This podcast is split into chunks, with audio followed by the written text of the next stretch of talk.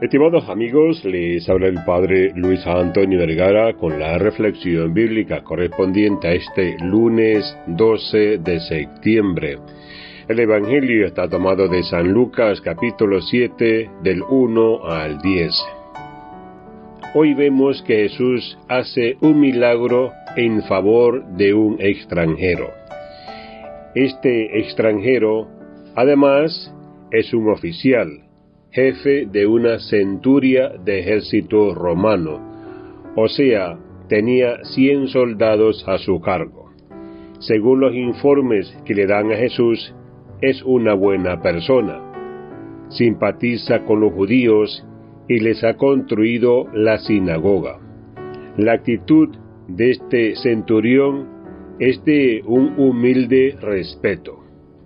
No se atreve a ir personalmente a ver a Jesús, ni le invita a venir a su casa, porque ya sabe que los judíos no pueden entrar en casa de un pagano, pero tiene confianza en la fuerza salvadora de Jesús, que él relaciona con las técnicas de mando y obediencia de la vida militar, que era lo que sabía por ser militar. Jesús alaba la fe de este extranjero. Después de tantos rechazos entre los suyos, es reconfortante encontrar una fe así. Les digo que ni en Israel he encontrado tanta fe, dijo Jesús. Cuando Lucas escribe el Evangelio, la comunidad eclesial ya hacía tiempo que iba admitiendo a los paganos a la fe. Podemos preguntarnos, ¿sabemos reconocer los valores que tienen los otros? Los que no son de nuestra cultura, raza, lengua o religión.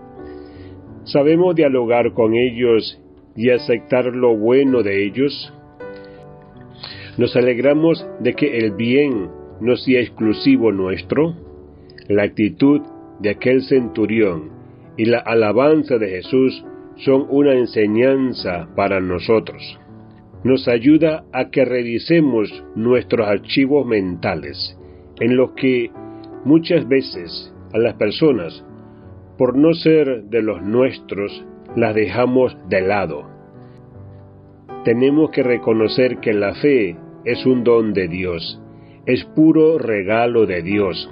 Me impacta mucho cuando encuentro fe más allá de las fronteras de la iglesia.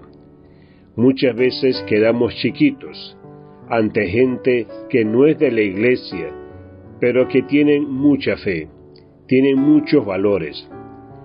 La iglesia, en el Concilio Vaticano II, abrió más claramente el diálogo con nosotros.